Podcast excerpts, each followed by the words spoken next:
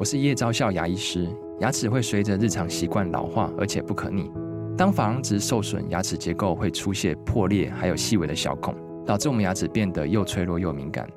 这边我真心推荐贝欧尼修复牙膏，内含 BioHAP 成分，搭配正确的刷牙习惯，经科学实证，可在两周有效让牙齿再矿化，修复受损珐琅质的细微小孔。相关资讯及购买通路，请参考资讯栏连结。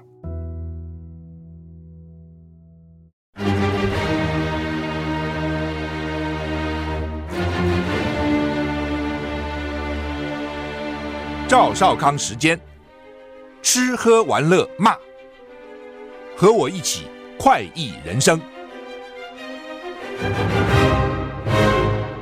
我是赵少康，欢迎来到赵少康时间的现场。天气啊，转有雨吧啊，五个县市有大雨特报，但是两个地方高温还有三十六度。台湾今天对流云系发展旺盛，容易有短延时强降雨。气象署发布大雨特报。今天，基隆北海岸、新北东半部和兰屿绿岛都有局部大雨发生的几率，要注意雷击及强阵风。另外呢，中午前后，新竹县、苗栗县是黄色灯号，温度可能达到三十六度。奇怪，就是新竹、苗栗今天特别热啊。各地早晚低温大概是二十五到二十八度，高温啊大概是三十二到三十四度。西部靠山区三十五度，刚刚在讲过，新竹苗栗山区可能有三十六度。吴德荣的专栏是说，最新模拟显示中秋连假就礼拜五到礼拜天五六日，迎风面云量较多，大台北偶有局部短暂雨，背风面西半部多云时晴，白天偏热，我觉得还好，看起来还好啊。那都要赏月啊，赏月你给我来个乌云密布或是雷雨交加就很讨厌了。下礼拜一。西半部晴时多云，东半部及大台北偶有局部短暂雨。哈，下礼拜二开始各地晴朗稳定，水汽减少。联合国大会辩论，他们的总辩论落幕，有十一个友邦声援台湾，跟上届一样啊。七十八届联合国大会总辩论落幕，我们的友邦教廷寻往例没有声援台湾，大概也不想得罪大陆哦。教廷一直希望在大陆去传教了，只是大陆因为对他那个主教的任命。有各种的是要共产党任命，而不是你教廷任命。那教廷觉得不可以啊，这这个神父主教是教廷任命，不是共产党任命，这个谈不好，所以一直没有建交哈。本届一共十一个友邦 替台湾发声，敦促联合国体系接纳台湾，或强调台海和平稳定的重要性。数目跟上次一样哈。教廷外交部长叫盖拉格发言超过十六分钟，触及全球团结、战乱、人工智慧、人权等议题。关切乌克兰、叙利亚、苏丹等地的局势，维持一贯做法，没有在联大的总辩论替台湾发声。是这次联大总辩论十九号展开，有十一个友邦声援台湾。依照他们发言顺序是：瓜地马拉，这是我们的友邦啊；巴拉圭、帛琉、史瓦蒂尼、马绍尔群岛、诺鲁、圣露西亚、土瓦鲁、圣文森及格纳瑞、格瑞纳丁、圣克里斯多福及尼维斯、贝里斯、海地。我们每年都会去看了啊，友邦呃在联合国啊发言的情况等等啊，都要看这个哈。所以要发言哈，我不知道他们为怎么发言呢？是不是要给钱哈？我看是要给了哦。你你总反正叫人家做事，总不能白做嘛。总是要要不然给钱，要不然就什么协助什么，反正这个那个一定是有条件的啊。伊拉克有个婚礼失火，至少一百个人死，一百五十个伤，这什么个婚礼啊？这是变成一个夺命。大会哈，伊拉克北部一场婚礼突然失火，目前知道至少有一百人死亡，一百五十人受伤。突然在这个婚礼现场发生火警，那有一个没有证实的影片在流传，画面显示新郎跟新娘在相拥拥抱的时候呢，突然屋顶不断塌落大量着火的碎片，现场宾客奔逃，就从屋顶呢就上面烧，然后崩塌下来，这是不是吓死人哦？新郎新娘当然在宣布你们是夫妻，可以亲对方的时候呢，这西式婚礼了哈。正在拥吻的时候呢，突然不是放烟火，不是真的火啊！你自己想想那个场面多么惊骇哈。对了，你看，的确啊，现场是有放庆祝烟火，结果呢，烟火大概点燃了那个活动大厅，因为建筑是有高度容易被燃烧的建筑材料制成，所以呢，迅速倒塌。消防队员现在在烧焦的建筑物上的残骸上爬行。要找幸存者，这个怎么仿盖的房子？你盖房子没有想到吗？没有想到人家可能会放烟火吗？哦，除非你这个国家是禁止放烟火，否则的话，烟火容易啊，是的确也会引起一些火灾的哈。和硕在印度的 iPhone 工厂火灾停产延到二十七日，可能会会延更久。和硕在印度唯一的工厂二十四号发生火灾，这座工厂专门组装苹果公司的 iPhone 手机。路透社引述消息人士说，当局还在调查原因，停产预计延长到二十七号，而且可能会延续更久。最坏的情况，停工可能会持续整整一周。合硕发布声明表示，制作工厂二十四号晚上发生小型配电盘意外，情况已经控控制，已经控制了啊，没有造成什么重大的影响哈。不过，路透社先前报道说，合硕取消了这座工厂组装轮班，有说法是最坏情况，停工可能会维持一整个礼拜。和硕印度厂占苹果在印度 iPhone 产量的十趴。印度这个国家，哎，也是很奇怪了啊。就是说，你到印度去，你觉得真的很混乱。哎呀，那个混乱的简直你没有办法想象。那马路上啊牛啊，什么都一起走。那个恒河啊，早上刷牙的，跟那边烧尸体的，哦，洗澡的，什么都在一起。你这什么个画面？那边旁边就那边烧尸体，然后呢，骨灰可能就丢到河里。那边有人在游泳，还有人在刷牙，用那个河红河的恒河的水在漱口。你说哦，当然这画面是很很，你平常不容易见到嘛。对观光客来讲，那也是一个，我现在脑筋都浮现那个恒河那个画面，很难很难忘掉。一大早就叫我们起来，哦，那时候皇家国际安排的，就要穿从旅馆要穿到一些小巷子里。然后他们连我们的鞋，他们都要加一个鞋套在外面，就怕把你的鞋都搞脏了。我很年轻的时候，很年轻，我在美国公司做事嘛。那我我亚洲区都我管了，除了日本，我管南韩、台湾、香港、菲律宾、马来西亚、印尼、泰国，哦，这个新加坡都是我管。那有一天，这个我的老板就来跟我讲说，你要不要印度？哦，他说印度给你哦，不过他私下跟我讲说，公司是想把印度给你，我私下劝你还是不要了。他早上起来在路上都会踢到尸体啊，这么多可怕哦！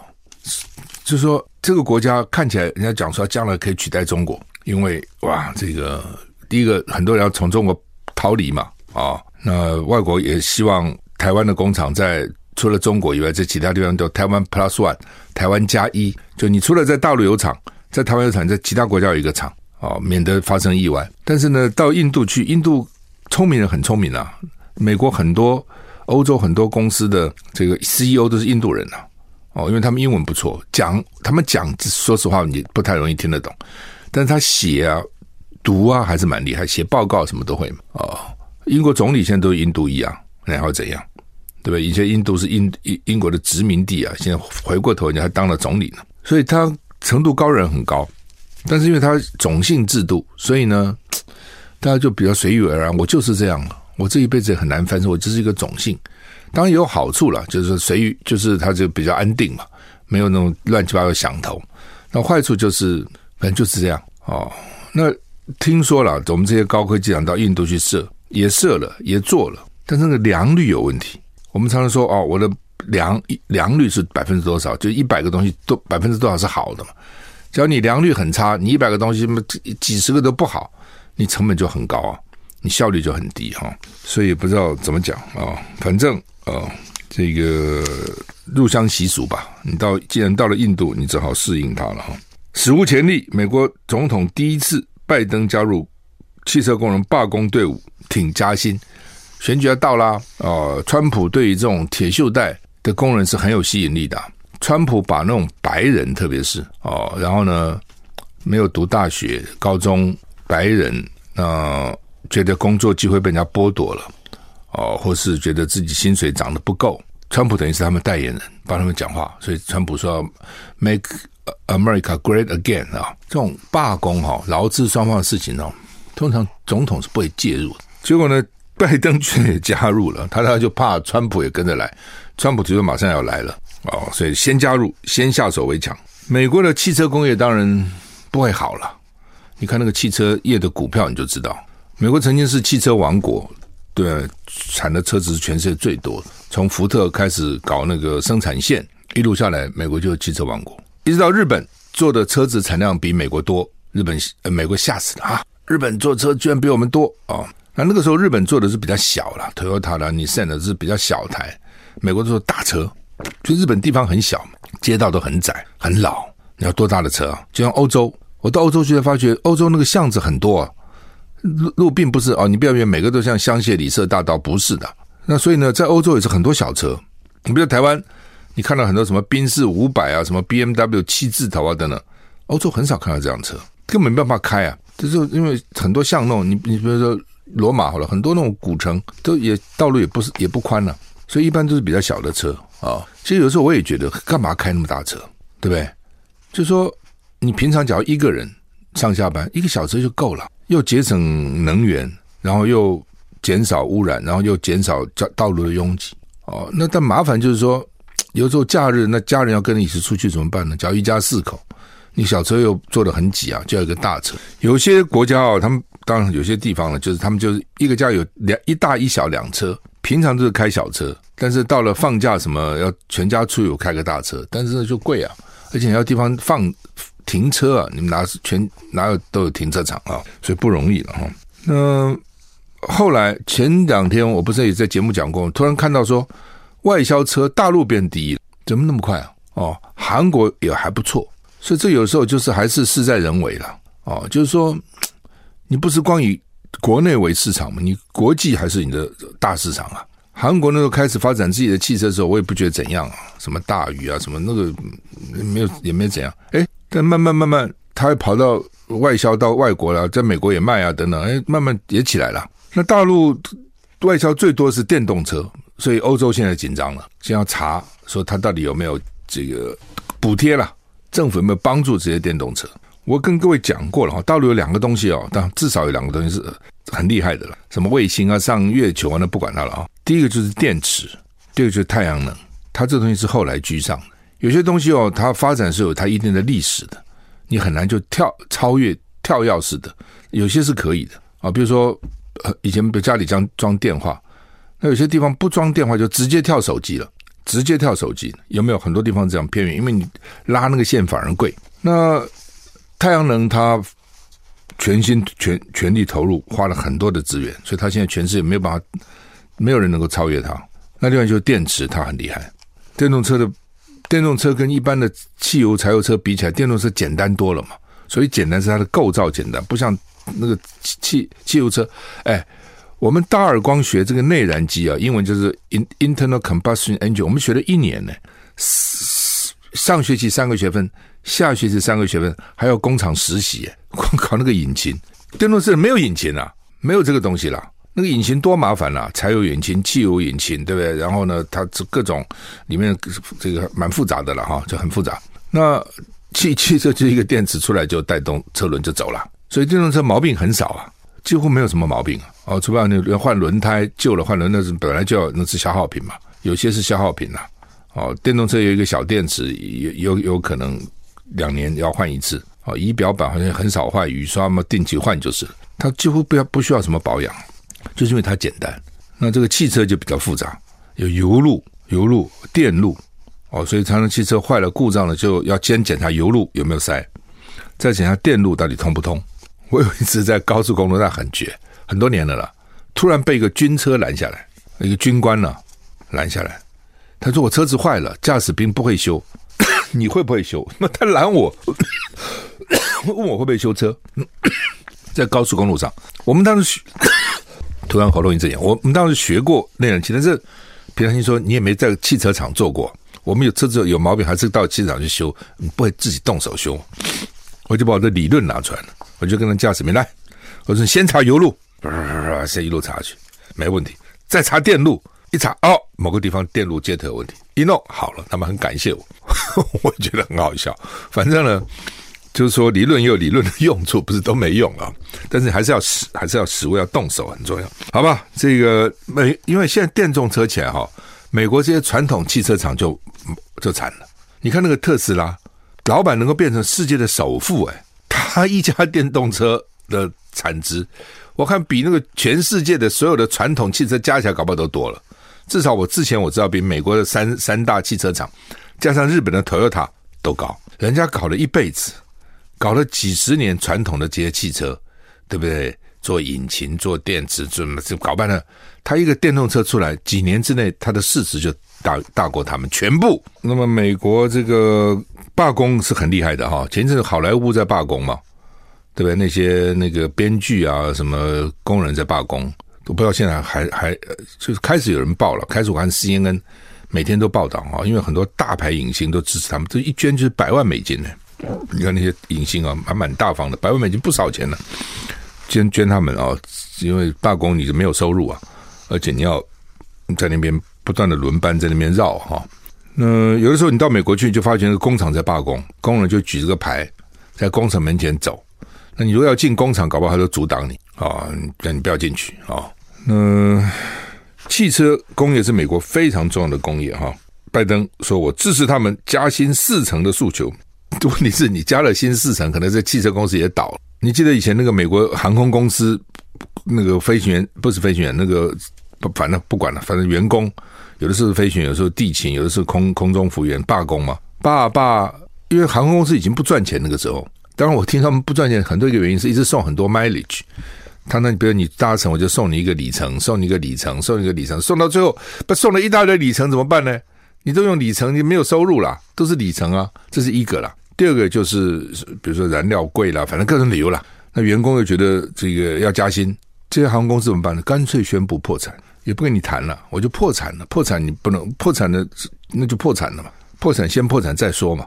那对这个汽车工厂，你也可以想得出来了。以前美国汽车工人待遇是不错的了，那现在一定汽车不好嘛？这传统汽车这边有日本，那边有欧洲，甚至连韩国都打你。电动车特斯拉独大。对不对？其他在哪里啊？你就听到一个特特斯拉嘛。所以对传统汽车厂来讲，你可以想的是，一定是很辛苦的。而你记不记得拜登在去年啊前年提了一个什么振兴美国工业啊法案啊等等，要要不能让中国超过，就特别有一点，就是在美国要要搞几万个那个充电桩，电动汽车的充电桩。哦，欧洲甚至讲说，二零三五年之前要全部是电动车，不能有汽油车、柴油车。英国更狠。提早五年，二零三零年之前就只能有电动车，所以你将来看什么 Mini 啊，哦，什么 Rolls Royce 啊，什么 Land Rover 啊，这种英国车，二零三零年以后就没有汽油车、柴油车了。那传统汽车压力一定很。那你说传统车厂能不能做出汽车？我已经做了几几百年、百年的汽车，我做不出个电动车？理论上它可以做得出来，那问题是他没做啊，他为什么没做呢？他干嘛生产一个电动车打他自己？所以就不做，不是不能做。一个一个现有的公司常常这样子的。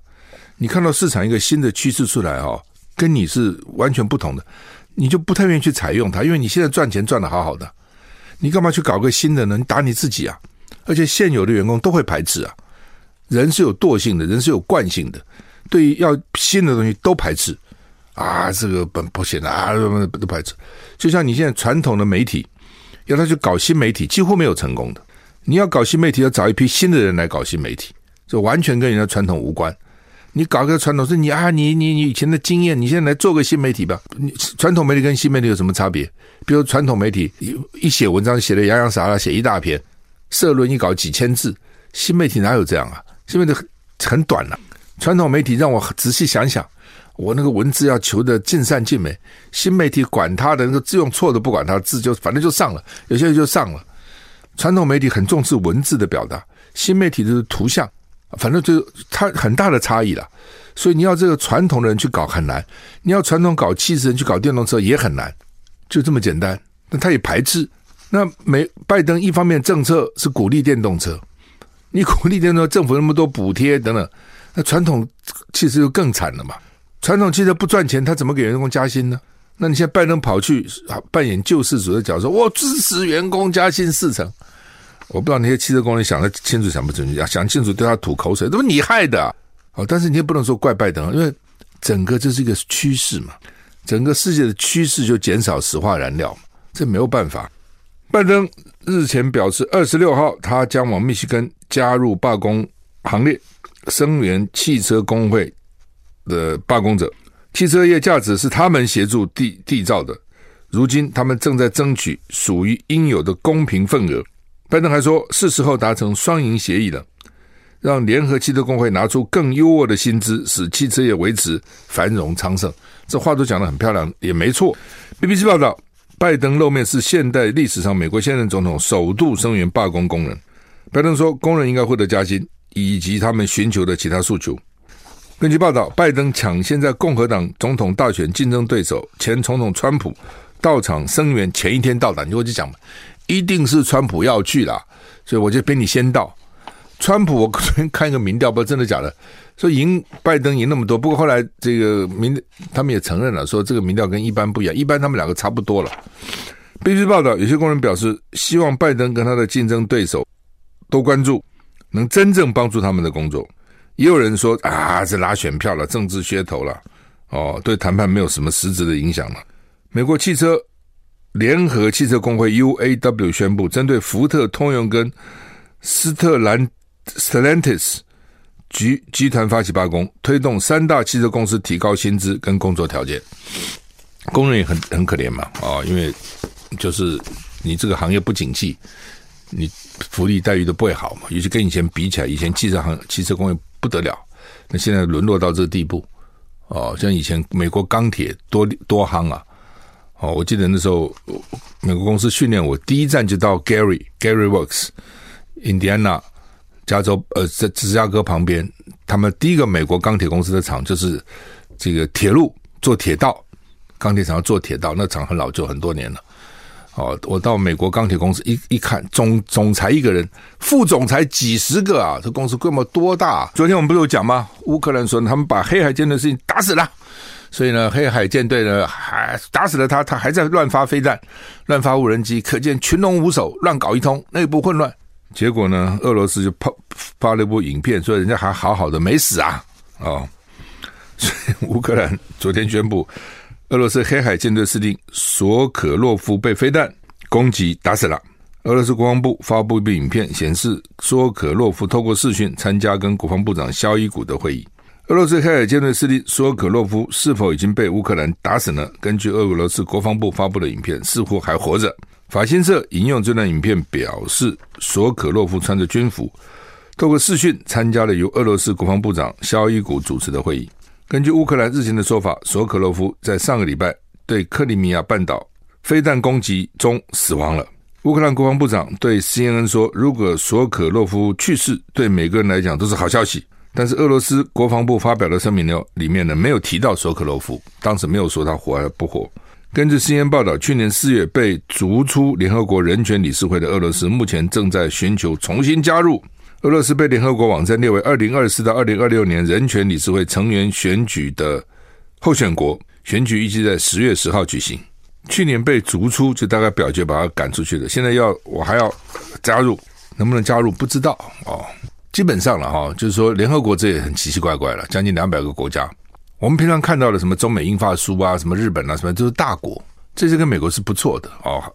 当然那个中中苏是两个了，除除外，其他你知道吗？欧洲这些国家啦，亚洲很大很多国家都跟美国很好。但是全世界有将近两百个联合国，将近两百个会员国，一百一百不多，将近两百，很多你听都没有听过那个名字哦。那些小国，那些人才是一有一票一票的权利啊。你不觉得这个世界上只要投票，都是小的把大的干掉吗？投票都是这样吗？台湾这不是一样吗？你就是选总统，当选的人是靠什么票当选的？都靠知识分子吗？都靠教授吗？都靠大学毕业生吗？好像不是吧？所以 我觉得到最后，经常这个所以精英的命运就被庶民掌控，真的这样？联合国 那也是一样啊。哦，美国川普那时候很生气，我们出那么多钱，这国际组织都我们美国拿这么多钱，那表决都输了，为什么那小国不听你美国的？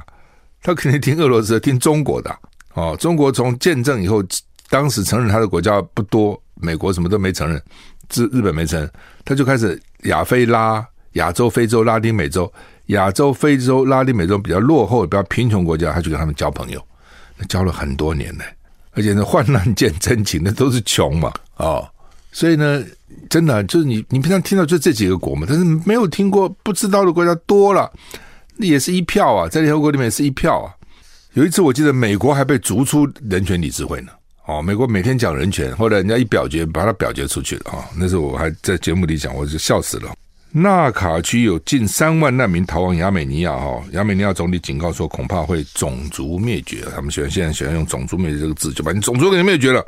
因为打嘛，亚塞拜然境内的纳戈尔纳、纳戈尔纳卡拉巴赫地区，简称纳卡区哦，三万亚美尼亚人逃离亚塞拜然，那逃离的三万就占到这个地区人口的四分之一，就这个一共才十二万，就先逃掉三万，那很可怕。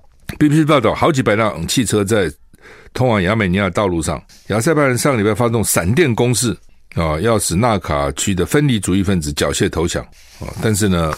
亚美尼亚总理说，种族灭绝已经开始。亚塞拜然说，他们希望将满亚美尼亚人视为平等公民，但是老百姓不相信，还是跑了啦。呃，好几千名亚美尼亚人礼拜二越过边境时候，受到亚塞拜人边境管制严格的检查。亚塞拜人当局称正在寻找战争罪嫌疑人，就这里面看有没有哪些人有罪啊。呃，亚塞拜人打算特赦在纳卡区放下武器的亚美尼亚战士，但是犯下战争罪的人必须交给他们，就在反正在找罪犯的了啊。这个很有意思，什么新闻呢？加拿大国会下议院议长，就是等于说我们立法院院长哦，罗塔，在国会殿堂赞扬一名曾经为纳粹服役的乌克兰裔退伍军人，引发争议。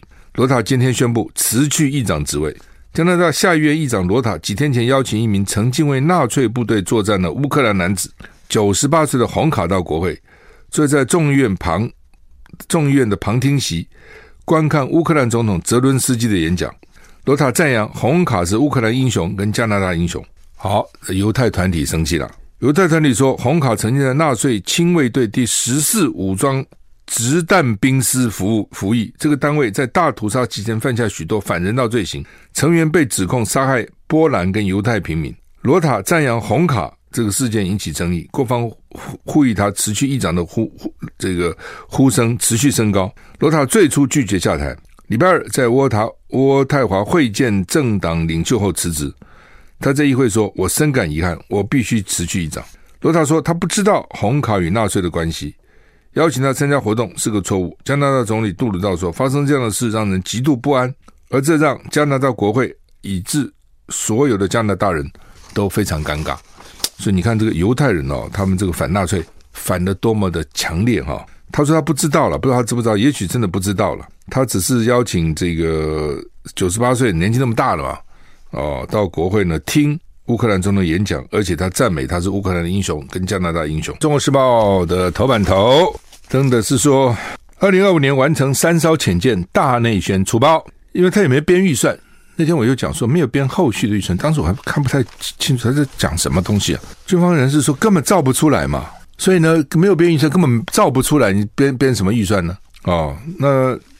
中国时报头版登得很清楚了，就是那天呢，这个总统府哦，就选择特定媒体，中央社啦、自由时报啦，呃，特定媒体报道说呢，黄曙光希望二零二五年完成三艘国造潜舰，但是后面没有编预算，怎么造呢？